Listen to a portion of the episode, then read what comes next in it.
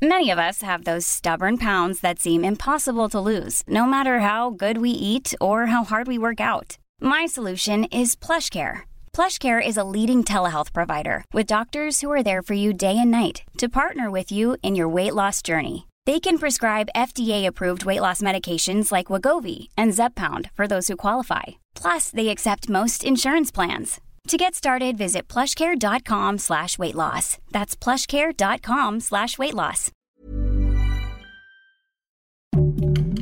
Heraldo Podcast, un lugar para tus oídos.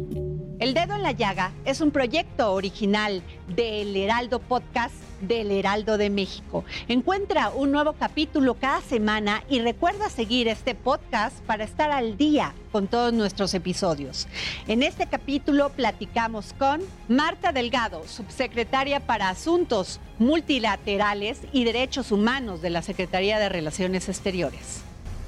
Marta Delgado Peralta, subsecretaria para Asuntos Multilaterales y Derechos Humanos de la Secretaría de Relaciones Exteriores. Madre de gala. Principalmente. Esposa. ¿Qué te dice esto de las mujeres?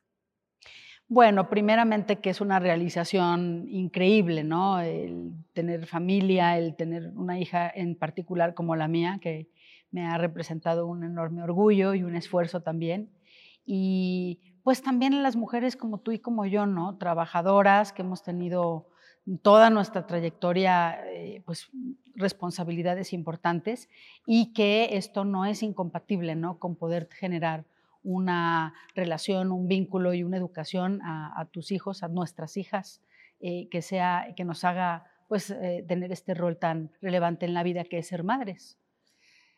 Has dedicado tu vida no solamente a ser funcionario pública, sino también estar en varias ONGs. Inclusive fuiste este, diputada, diputada eh, independiente.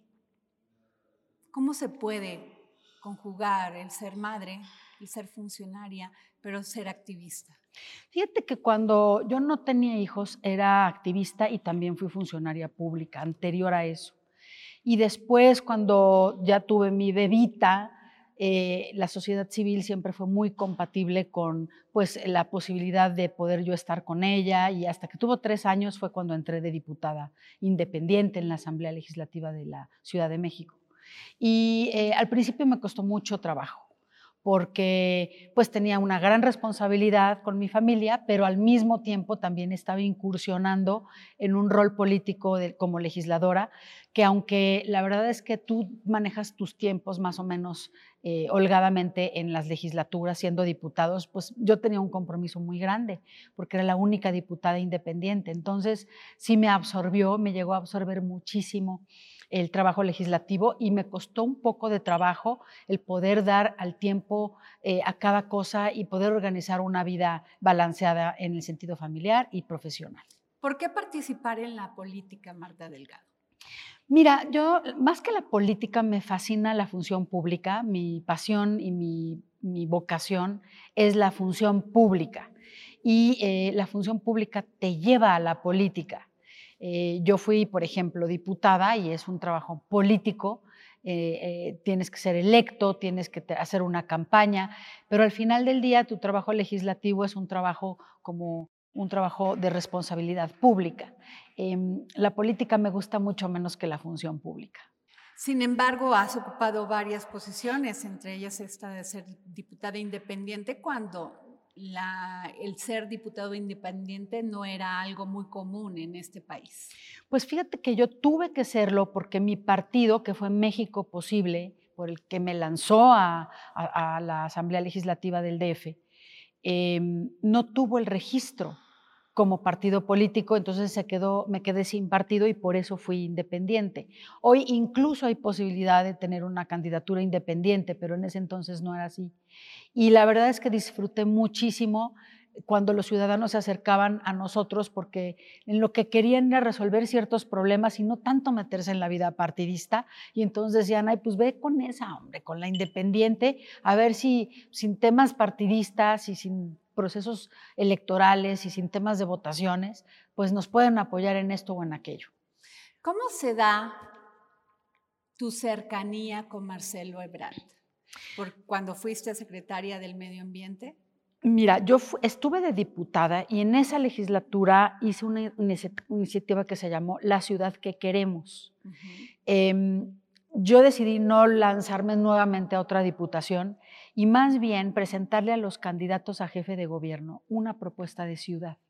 Y el primero que se la presenté fue a Marcelo Ebrard. Él fue candidato en, en el año 2006 a ser jefe de gobierno, pero también fue Beatriz Paredes, eh, fue Demetrio Sodi, Alberto Cinta, eh, Gustavo Jiménez Pons, fueron esos cinco candidatos. A los cinco les llevé la propuesta de la ciudad que queremos y firmaron un compromiso con nosotros, organismos de la sociedad civil y grupos vecinales, y ahí conocí a Marcelo Ebrard ya eh, eh, como que directamente, porque yo lo había visto como diputada, muchas veces él compareció ante la Asamblea, le hice yo preguntas, obviamente seguí su trayectoria desde muchísimo antes, pero ese fue el punto de contacto. Cuando ganó, em, me, invitó a ser secretaria del Medio Ambiente solamente por el mérito de la propuesta que tenía lo que yo le llevé. Y eso habla muy bien de alguien, ¿no? De que no solamente pues elige a cuadros, no sé, políticos o a, cuadros leales de su trayectoria, sino que es capaz de darle la oportunidad a alguien como yo, en ese momento un desconocido. ¿Qué planteabas en esa ciudad que queremos?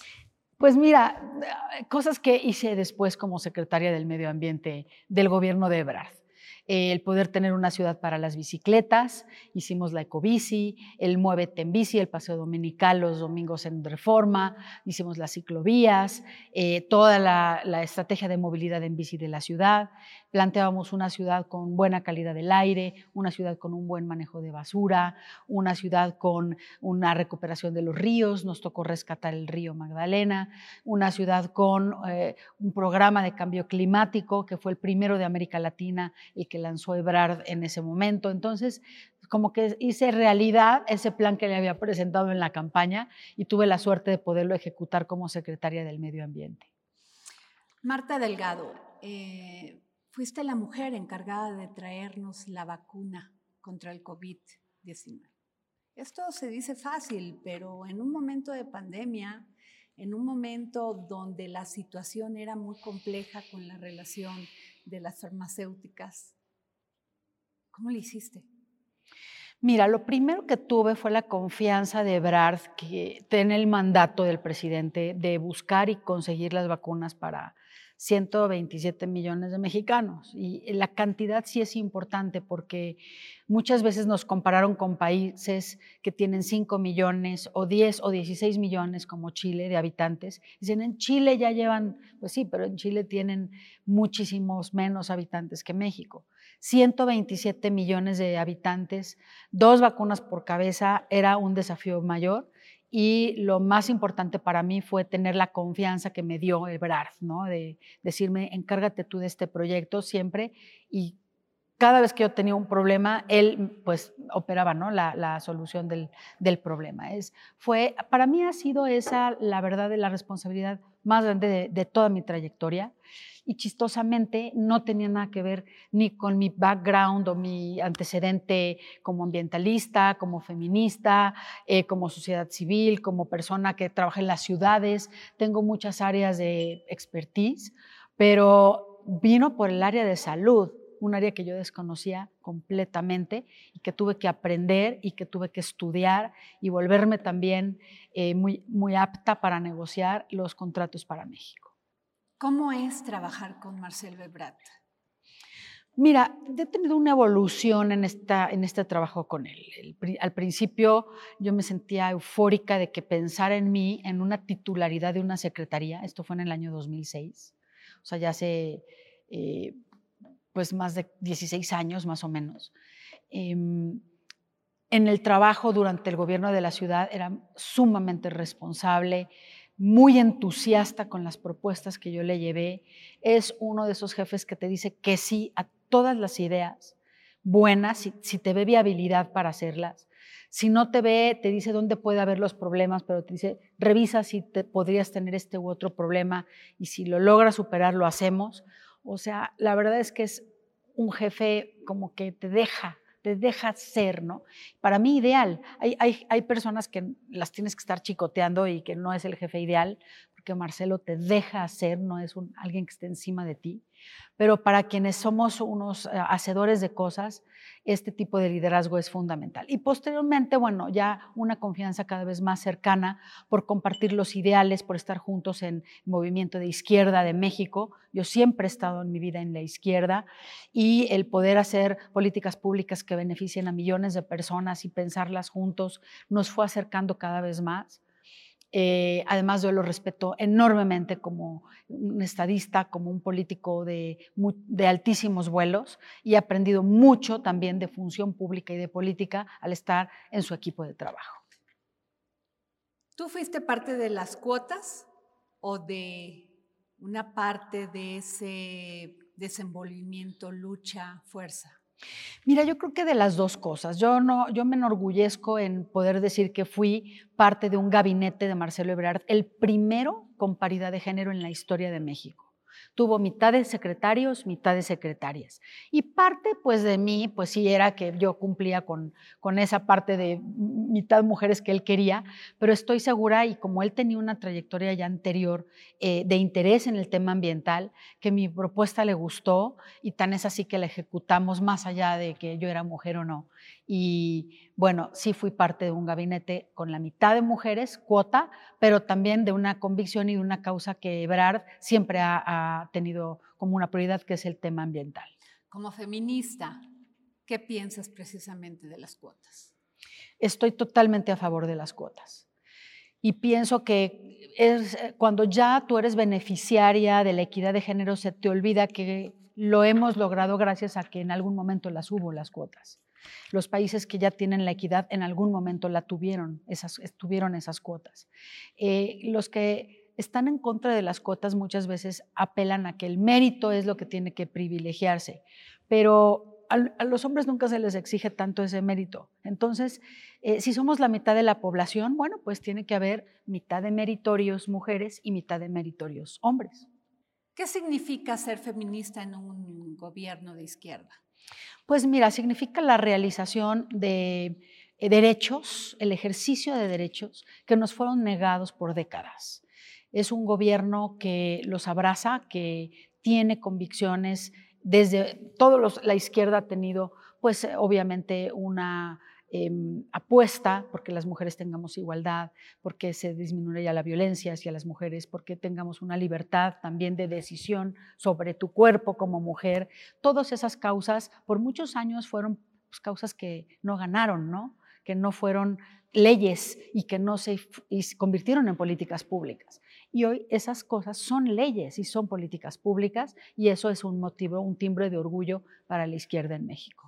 ¿Tú crees que este gobierno ha generado condiciones para que las mujeres progresen, tengan equidad, estén libres de violencia? En muchos aspectos sí, aunque no dejaría de admitir que tenemos desafíos, eh, porque estas circunstancias de nosotras no se pueden abatir de un día para otro. Son temas que vienen eh, pues muy eh, eh, imbricados en la condición de la mujer desde que nacemos, en nuestras generaciones, en nuestra educación, también en la manera como se hace el manejo de la administración pública, incluso en el sector privado. Tú has de haber sido testigo también de la discriminación, de la falta de acceso de las mujeres a los cargos del poder en el sector privado, en los medios. Es una lucha de género, no es una lucha política, ni es una lucha del gobierno o de la sociedad civil. Es una lucha de las mujeres de todas nosotras, en donde quiera que estemos. El gobierno de México persiste en, la eh, búsqueda ¿no? de, mayor justicia, de abatir la violencia, pero eso no quiere decir que no tengamos violencia. En México sigue eso, ¿no? Y, y, es uno de los grandes lastres que tiene el país el poder terminar con esta violencia hacia las mujeres. Marta, como subsecretaria para Asuntos Multilaterales y Derechos Humanos, te hemos visto viajar mucho has estado atenta, no solamente en este momento vamos a hablar de la Expo Dubai, pero, pero te hemos visto viajar mucho. ¿Qué significa ser subsecretaria en un país que se ve que ha desdeñado las relaciones exteriores? Mira, Adriana, yo te diría lo siguiente. Primero, es difícil afirmar que México ha desdeñado las relaciones exteriores cuando uno de sus principales cuadros es el canciller de México, Marcelo Ebrard, del gobierno de México. Y cuando yo te puedo dar varias métricas. Por ejemplo, México pertenece al Consejo de Seguridad en la ONU. Solamente hemos pertenecido tres veces en la historia. Hoy México pertenece a los cuatro organismos más importantes de las Naciones Unidas el Consejo de Seguridad, el ECOSOC, eh, el Consejo de Derechos Humanos y el Consejo de la UNESCO. Estamos ahí por primera vez en la historia en los cuatro al mismo tiempo. México en los últimos tres años ha tenido 65 eh, candidaturas para cargos internacionales. Histórico, nunca habíamos tenido tantas. Y mucho menos habíamos ganado 64 como lo hemos ganado hasta el momento. es decir, que nos hemos aplicado para estar en el exterior. Esto no quiere decir que a lo mejor porque el presidente eh, dice que la mejor política exterior es la interior, no tengamos una política exterior ah, pues agresiva y con un posicionamiento importante. Yo creo que tiene razón. Lo que hemos tratado de hacer es que nuestras políticas en el exterior se reflejen en el bienestar en el interior. Y la verdad estamos aprendiendo a hacer eso porque no se hacía así era todo afuera, afuera, afuera, y para aquí adentro, como cuál era el beneficio de, estar perteneciendo a estos organismos. Lo que sí te voy a aceptar también es que la presencia de funcionarios federales en el exterior del gobierno de, de López Obrador es menor, porque el presidente ha instruido que todo el mundo se concentre en sus carteras. Y por esas razones que a nosotros, como funcionarios de Relaciones Exteriores, nos ha tocado estar representando el país en todos los foros y viajar tanto y estar casi eh, pues un, de aquí y otro día fuera del país eh, en todo momento, ¿no? Pero lo atendemos con mucha responsabilidad. ¿Cuántas mujeres tenemos como embajadoras, Marta Delgado? Ahorita tenemos... ¿Ha crecido? Mira, tenemos 30%. La meta es tener el 50% pero el número de embajadoras depende de su carrera porque es una carrera escalafonaria. Entonces, tú no puedes tener embajadoras, la mitad, si no tienes las ministras que van a ascender a embajadoras. Entonces, e, Ebrard, por ejemplo, ahorita está el llamado a, la nueva generación del servicio exterior y se está aceptando mitad de mujeres y mitad hombres. Un em cambio. Es un cambio para empezar a darle, obviamente, la, misma cantidad de, de puestos y de ascensos a las mujeres que a los hombres. ¿Qué tan complejo es seguir una carrera este, diplomática, Marta Delgado? Pues mira, para los miembros del servicio exterior que he tenido la oportunidad de conocer, lo veo muy complicado. Es una carrera de, resistencia, porque no es que tú llegues y estudies y a los 10 años ya eres embajador. Hay gente que se tarda 20, 30 años y no son embajadores. Entonces, creo que también la remodelación de esa estructura eh, es muy importante y tendría que repensarse. Y también los sacrificios que yo he visto que hacen en el servicio exterior por las familias, las familias que tienen que estar a veces separados, lejos de tu país. Eh, yo, por ejemplo, tengo un grupo de embajadoras, embajadores y personal de servicio exterior que tienen hijos con discapacidades. El desafío de tener hijos con discapacidades fuera del país cuando no tienen la atención o los medicamentos o los seguros. O sea, realmente sí el servicio exterior de México hace un sacrificio, un esfuerzo, tenemos que apoyarlo, el presidente lo ha hecho, y también tenemos que reformarlo, porque también se dan, bueno, pues que también sus puestos son permanentes, o sea, ellos siguen, ¿no? Entonces esto, bueno, también les da cierta, pues no sé, este, a veces pues sí le, le, fallan en ciertas cosas, ¿no? Pero bueno, todo es perfectible. Cuando se les dio la tarea el presidente le dio la tarea a Marcelo Ebrard de todo el tema de conseguir la vacuna, hubo mucha extrañeza porque pues, es el secretario de Relaciones Exteriores. Y sin embargo le dieron la tarea de conseguir unas vacunas que le, que, que le competía a la Secretaría de Salud. ¿Para ustedes fue un reto? Mira, fue un reto muy grande, principalmente porque nunca lo habíamos hecho, pero tampoco salud.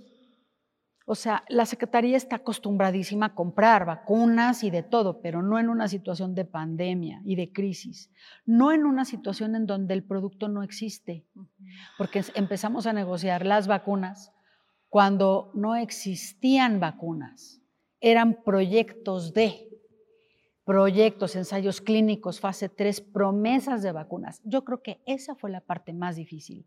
Pero si te pones a pensar, esa no es una parte tan clínica.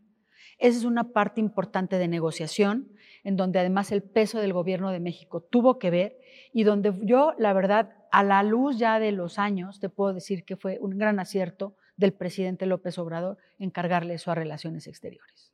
Bien lo dices tú, no existía una vacuna como vacuna, había ensayos clínicos. ¿Cómo es que deciden que sean las que nos suministraron? Es muy interesante porque el Ebrard nos dijo, miren, vayan y busquen ahorita a los países que tengan los ensayos clínicos en fase 3.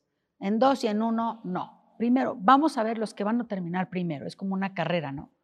Los que van a llegar primero a la meta, todos los punteros, entonces vayan y busquen a los países. Los países nos dijeron, sí, sí, efectivamente, aquí en Inglaterra, aquí en Estados Unidos, aquí en China, aquí en Rusia, tenemos estas vacunas, ya están en ensayos clínicos 3.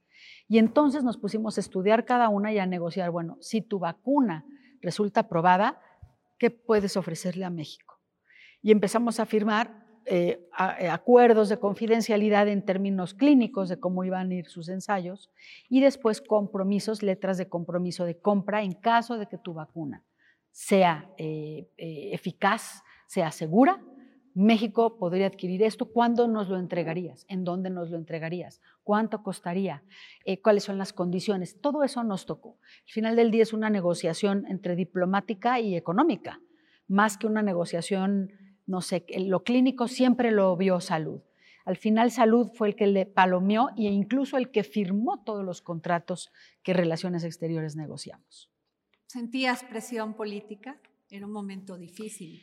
En realidad política no. Fíjate que es muy interesante lo que preguntas, Adriana, porque en todos estos temas siempre hay una presión política. Y aquí lo que teníamos era una presión, esa era la vida o muerte. Entonces, eh, era la presión de saber que teníamos que salvarnos, o sea, y todo el mundo queríamos hacer eso, además, ¿no? Entonces, también México en muchos momentos vio por la equidad de todos, no solamente por nuestro país, hicimos donaciones, no acaparamos el mercado, compramos en el COVAX, que es un mecanismo pues más democrático, o sea, también a nivel diplomático y a nivel de solidaridad internacional, México también hizo una pues una apuesta porque estos mecanismos funcionasen, ¿no? Se ha criticado lo del COVAX. ¿Tú qué piensas? Mira, yo pienso que eh, hoy, después de los dos años que está, pues podría ser perfectible, pero fue un mecanismo que se generó de cero, toda una institución multilateral para que el acceso a las vacunas fuera equitativo y justo para, sobre todo, los países pobres. Entonces, eh, hay personas que piensan que el COVAX es un fondo que compra vacunas, pero no, no es eso. El COVAX apostó por desarrollo clínico, apostó por, eh, por darle vacunas a los países pobres, por conseguir precio y conseguir donaciones. Entonces, no es tanto que haya fracasado el mecanismo, aunque desde mi punto de vista, si hubiera, podrían haber negociado un poco mejor para tener mejores resultados, pero lo tendrían que haber hecho sobre la marcha. Realmente su misión era era enorme, era monumental. ¿Sientes que ha sido valorado este gran esfuerzo que realizó la Secretaría de Relaciones Exteriores? Fíjate que yo creo que sí. Eh, a lo mejor no en los medios, no sé, eso los medios de comunicación ustedes saben más que yo, ¿no? Pero yo en donde sea que nos paramos, nos lo agradecen, nos lo dicen, oigan, ustedes de verdad hicieron un trabajo extraordinario, muchas gracias. Y ya sea en México, en el exterior o como privada, yo hoy en la mañana estuve en un mostrador en un lugar, me dijeron, usted trajo las vacunas, ¿verdad? Sí, muchas gracias, me dijo una señorita, ¿no? Entonces eso es pues más que nada una, un reconocimiento de los ciudadanos y es más que suficiente para nosotros. ¿Sientes que cuando hay este reconocimiento así, cumples el papel de funcionaria pública? Por supuesto que sí, incluso cuando no lo hay, ¿eh? porque la función pública, incluso la política, son tareas muy, ah, son tareas poco reconocidas. Es mucho más fácil que te acusen o que seas señalado por equivocarte y rápido y inclusive I'm Sandra, and I'm just the professional your small business was looking for. But you didn't hire me because you didn't use LinkedIn jobs. LinkedIn has professionals you can't find anywhere else, including those who aren't actively looking for a new job but might be open to the perfect role, like me. In a given month, over 70% of LinkedIn users don't visit other leading job sites. So if you're not looking on LinkedIn, you'll miss out on great candidates like Sandra. Start hiring professionals like a professional. Post your free job on linkedin.com/people today. En falso a que alguien reconozca un logro, ¿no? que tiene un funcionario público. Entonces, realmente el reconocimiento no puede ser nuestro moneda de, de pago. O sea, nosotros realmente no, no trabajamos así. Uno, uno ve cuando lo que hiciste funcionó y esa satisfacción es lo que necesita uno para seguir adelante. Marta Delgado, cuando era impensable que pudiéramos participar en la Expo Dubai 2021, tú te aferraste a ello. Lograste hacer un equipo de la nada, hacer un pabellón de la nada y creíste en esta posición de México y que, que tuviéramos presencia en Dubái. ¿Cómo fue esto? Pues mira, Adriana, estábamos en medio de la pandemia y la verdad, y nosotros en medio de esto que tú me preguntas de las vacunas, y México pues tenía que decidir si íbamos a estar presentes o no en la Expo Mundial de las Culturas, se hace cada cinco años. Y participamos desde 1853 como país en esta expo. Entonces, a mí me parecía un poco difícil que justamente cuando nos tocó a nosotros, porque antes las expos le tocaban a ProMéxico, pero ProMéxico eh, es una oficina, una agencia que se extinguió y nos pasaron a Relaciones Exteriores las atribuciones. Entonces, justo cuando nos las pasan, México no va a la Expo Mundial de las Culturas, sentía yo muchísimos nervios, o sea, decía, ¿cómo no? Pero al mismo tiempo el otro lado era, bueno, pero estamos en pandemia y una gran austeridad, eh, los fondos son muy difíciles, ¿y qué vamos a hacer? O sea, ¿cómo nos vamos a poner tan lejos en Arabia? Entonces, la verdad es que era una decisión difícil, no fue fácil tomarla, pero sí decidimos que teníamos que estar. Y bueno, desde ese momento empezamos realmente a crear un modelo nuevo de participación de México en las expos. Originalmente México gastaba entre 60 y 80 millones de dólares en un stand, en un pabellón, y nosotros ni de lejos íbamos a poder tener esa cantidad ni nada, porque el gobierno federal no tenía recursos para eso. Entonces hicimos eh, pues todo lo que estuvo a nuestro alcance por tener un pabellón digno en donde se mostró la cultura de México.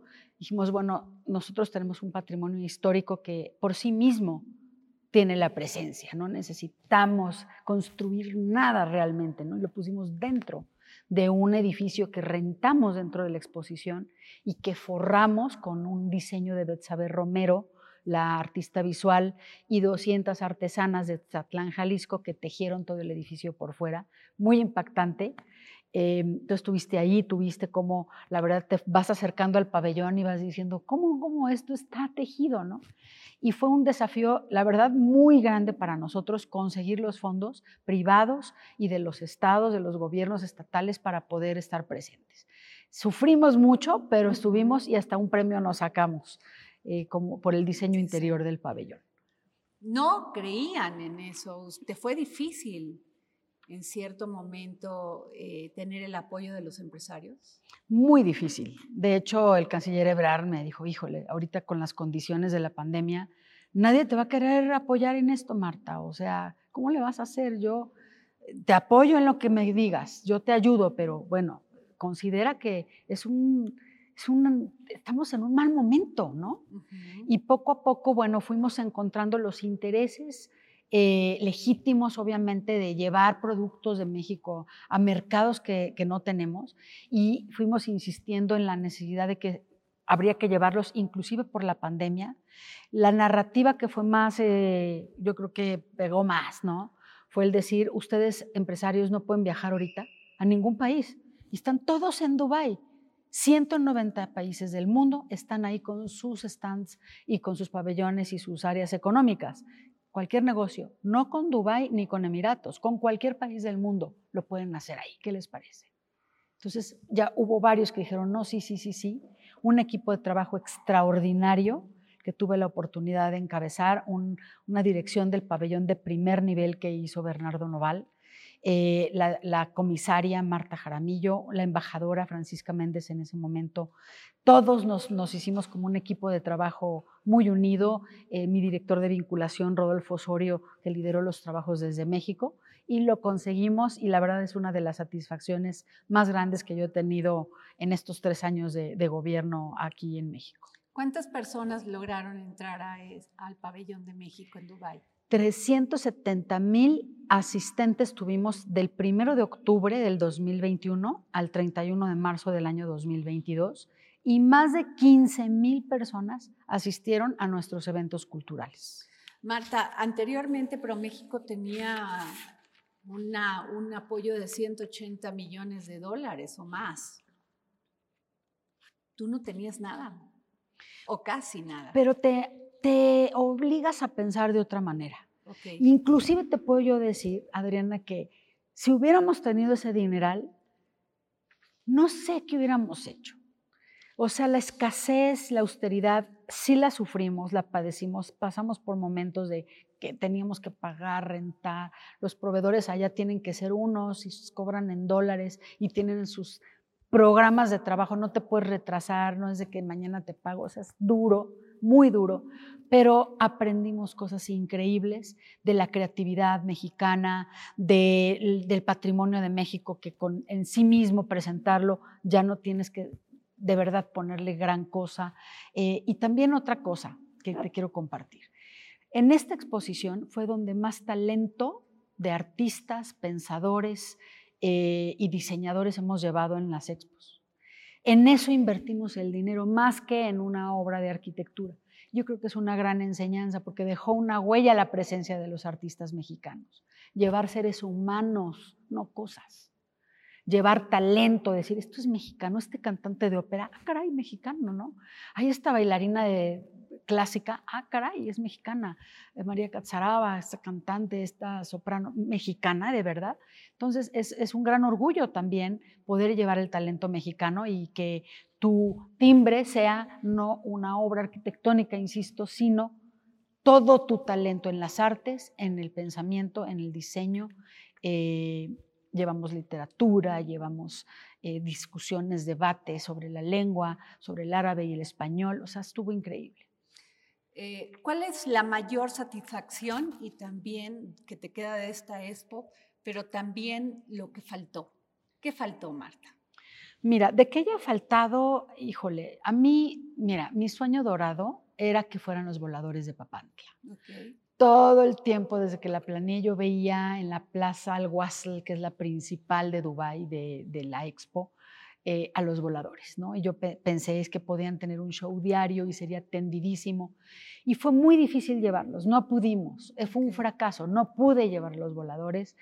El, palo, ponerlo, no eran las especificaciones. Al ser rentado nuestro pabellón, no pudimos instalar el palo. Entonces, fue algo que en lo material no lo pudimos concretar y sí fue una frustración porque yo era como que la cereza del pastel, eh, los voladores, em, dos, tres otras cosas así, ¿no? La gran sorpresa para nosotros fue tener un premio de oro, la medalla de oro de diseño interior de este tipo de pabellones. Em, cuando nos llamaron al escenario pensé que nos íbamos a sacar el tercer lugar y sacamos el trofeo de oro. Entonces, ahí yo creo que también la expo vio el esfuerzo eh, y vio todo el programa cultural, no solamente el pabellón. Porque nosotros al tener un pabellón pequeño, decidimos lanzarnos a los 16 espacios que tenía la expo y los teníamos saturados.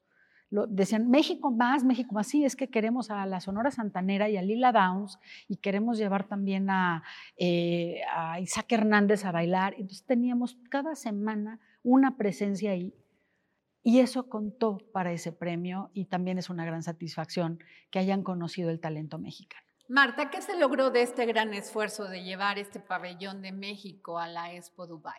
Mira, yo diría en tres planos. Uno, se me olvidaba decirte que se puso un restaurante dentro del pabellón. Entonces, el tema de difundir la gastronomía mexicana como patrimonio de la humanidad, se lo llevaron cientos de personas, miles, miles de personas de la región conocieron lo que es la gastronomía y ahí también em, se pone en boga, ¿no? Eh, la verdad fue uno de los cosas más nombradas de la Expo, ¿no? El restaurante de México. También tuvimos cierre de negociaciones comerciales muy importantes, producciones de películas de la India en México, eh, inversiones en México para los puertos, tuvimos, llevamos también pequeñas y medianas eh, empresas que la Secretaría de Economía apoyó para tener allá sus productos y comercializarlos. Tuvimos una tienda de Fonart y de Fomento Cultural Banamex que vendió casi toda la artesanía y, dar a conocer a los artesanos mexicanos. Se quedó una exposición. Pero sobre todo yo creo que, em, te voy a contar rápido una cosa. Una amiga mía, que no es mexicana, que es funcionaria de Naciones Unidas, fue a la Expo de Dubái. Y le preguntó a la familia real, oye, eh, tengo yo muy poco tiempo para estar en la expo, solamente voy a estar una mañana, eh, su, su, excelencia quisiera que me dijera qué pabellones necesito conocer. Le dijo, mira, yo iría al pabellón de Saudi Arabia, eh, que por cierto ganó el primer lugar de los construidos arquitectónicamente. Iría al pabellón de Suiza e iría al pabellón de México. Ese hecho te demuestra que el, el nombre de México trascendió, se hizo una presencia en donde la mayoría de la gente sabe que estuvimos ahí y tiene una buena impresión sobre todo la gente que estaban, éramos mexicanos, ese calor humano de México, esa alegría, se dejó esa huella y pienso que también como experiencia de inversión y de, promoción económica fue extraordinaria. Recuerdo una reunión del de el Tren Maya también para, para apoyar la inversión y el interoceánico. Exacto, ahí se promovieron las obras de infraestructura más importantes del presidente. Teníamos unos videos y bueno, hubo muchas reuniones y hubo cientos de reuniones de negocios en el pabellón. Teníamos toda la expo cultural y la experiencia inmersiva y la tienda, el restaurante y el piso de arriba era el centro de negocios que estaba todo el tiempo lleno con personas que querían comprar o vender cosas de México o hacia México. Marta, eh Has apoyado mucho el tema de las mujeres, lo hemos hablado anteriormente, pero tu trabajo con estas mujeres afganas que llegaron a México huyendo de su país fue un tema muy importante, sobre todo tu trabajo de apoyo. Mira, también esos son los momentos en donde los países toman decisiones, ¿no? Eh, que pueden salvar, o sea, es que para mí eso es salvar la vida, o sea, de, otra persona es un valor humano superior. Entonces, cuando, imagínate, empiezan a salir rápidamente cuando el talibán toma eh, Kabul, empiezan a salir y salir, salir personas y empiezan a pedir refugio, asilo o visas humanitarias a todos los países. Y se empiezan a topar con el no porque no creas que dijeron que sí la mayoría, fue la minoría.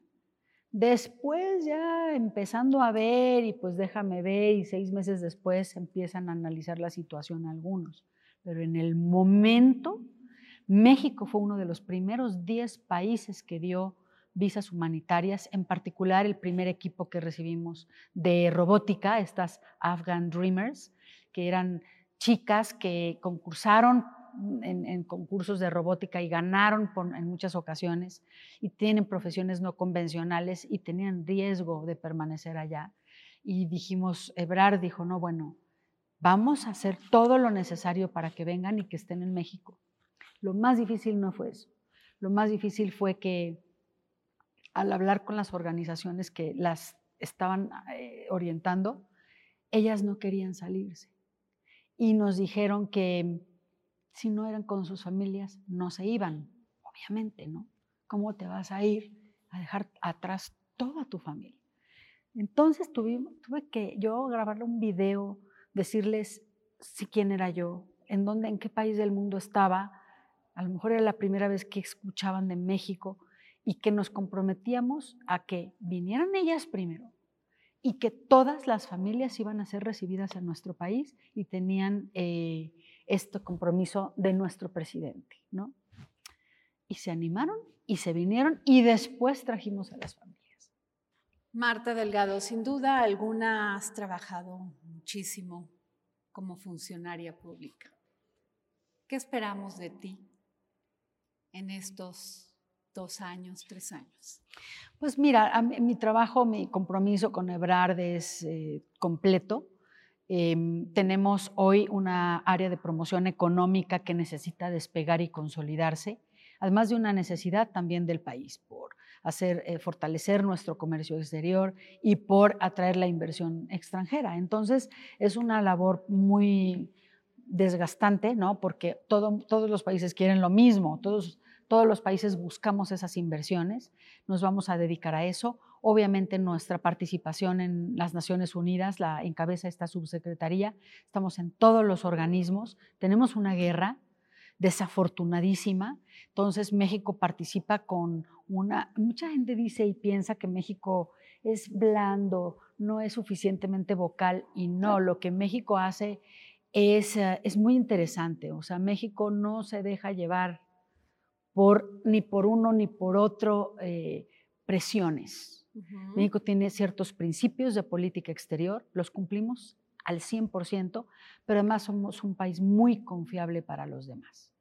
Eh, en el momento dado habrá que pues, ver, la, eh, por ejemplo, México es el país que hoy está proponiendo el día de hoy que mm, el derecho de veto en el Consejo de Seguridad sea explicado por los países porque gracias a ese derecho de veto hoy Rusia no puede eh, tener, o sea, no se, puede, no se pueden conseguir consensos en el Consejo de Seguridad. Y así México va avanzando en causas que son importantes a nivel multilateral. Entonces, esas son nuestras responsabilidades. Marta, 2024, tu apoyo a Ebrard. Ese es absoluto.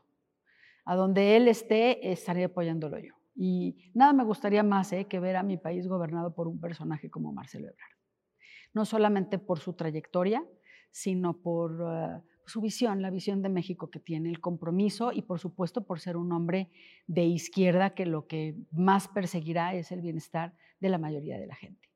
La política a veces es ingrata, Marta.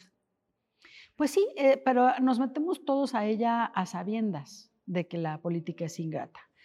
Tú yo creo que me lo preguntas porque, bueno, quizás hay cosas que tú no puedes controlar o no se te agradecen, ¿no? Pero yo te diría algo, los, por lo menos mi secreto para estar en política es entender y saber que mañana puedo ya no estar. Y no pasa nada. ¿Te has desilusionado alguna vez de la política? Sí, sí, me he desilusionado. Em, han habido momentos muy difíciles en toda mi trayectoria, tengo 30 años en esto, eh, pero también ha habido muchas satisfacciones. Entonces, me parece que entra en la política en cualquier tipo de profesión, que te da ilusiones, que te recompensa y que también te, pues, también te da eh, desilusiones o te da golpes. Mm, el chiste para mí es no aferrarse a un resultado en particular, trabajar por el país, comprometerte, ser honesto, porque yo creo que eso necesita el país Mira, Adriana, si algo me llena de orgullo de este gobierno y de esta cuarta transformación es precisamente que los ciudadanos la votamos para combatir la corrupción y por el lastre que significa para el país eh, las décadas de corrupción que tuvimos. Eso, el combate a la impunidad, son dos aspectos de enorme cambio que la verdad es que tenemos que continuar y eh, pues en los que yo la verdad es que nunca en mi vida pensé que se pudiera combatir tan frontalmente. Nunca me esperé que en mi vida, de no sé cuántos años viva, pero yo tengo 53 años como yo iba a ver un país en donde pues no se, luchara por, la, por el combate a la corrupción como ahora. Eso me enorgullece, me hace formar parte de, em, porque viví muchísimos años en, entre mucha política, pues de otro tipo, ¿no? Muy deshonesta y muy, un país que hasta decían que era corrupto por naturaleza. Y yo no lo acepto eso, eso no debe ser.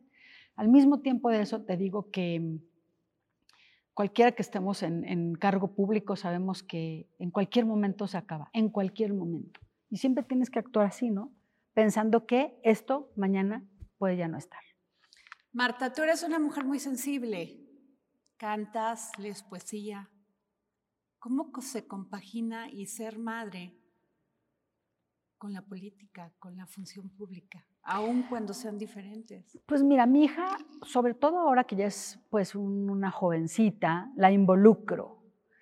Ah, eso era más difícil cuando era niña, me costaba más trabajo, ¿no? Hoy ella viene conmigo, va, sube, muchas veces ella me toma las fotos que subo a las redes sociales, o sea, ella está súper metida y informadísima, entonces ya es un poco también más fácil para mí eh, tener esa, esa compañía y que ella esté más involucrada.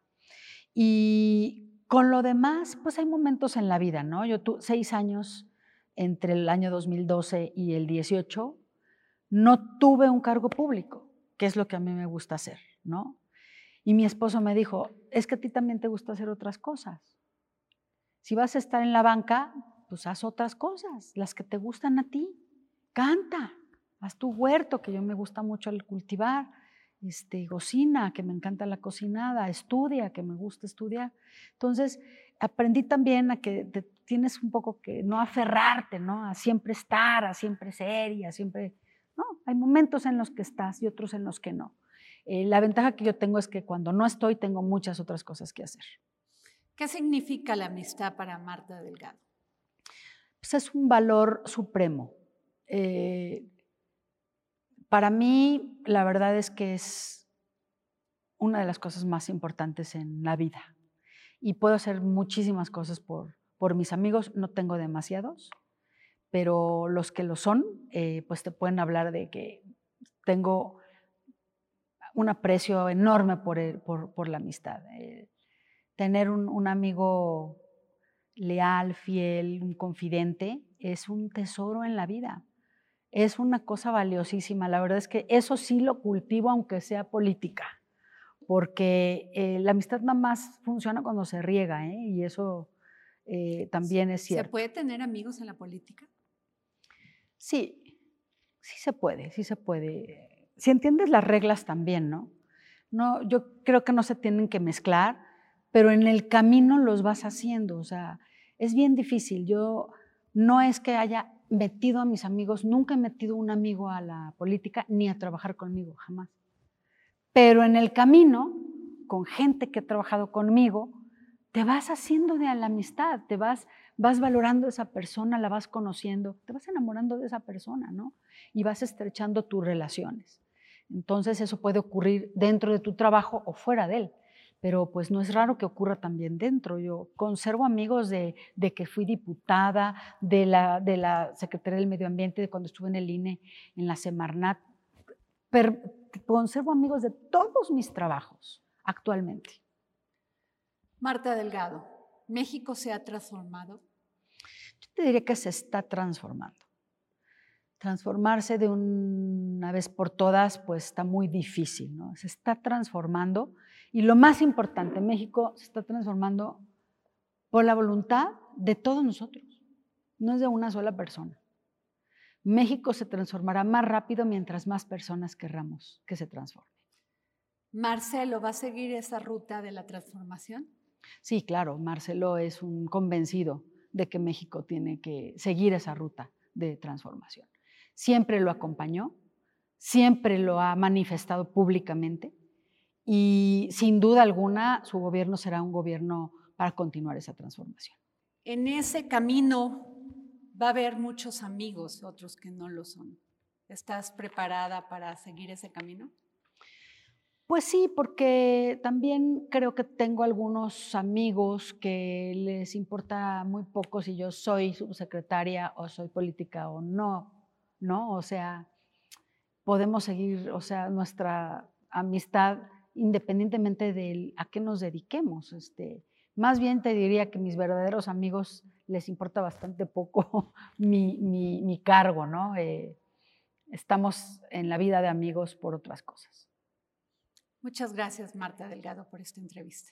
A ti, Adriana, por la oportunidad. Agradecemos las facilidades otorgadas para esta grabación al Club de Periodistas de México. Even when we're on a budget, we still deserve nice things. Quince is a place to scoop up stunning high-end goods for 50 to 80% less than similar brands. They have buttery soft cashmere sweaters starting at $50, luxurious Italian leather bags, and so much more. Plus, Quince only works with factories that use safe, ethical, and responsible manufacturing. Get the high-end goods you'll love without the high price tag with Quince. Go to quince.com/style for free shipping and 365-day returns.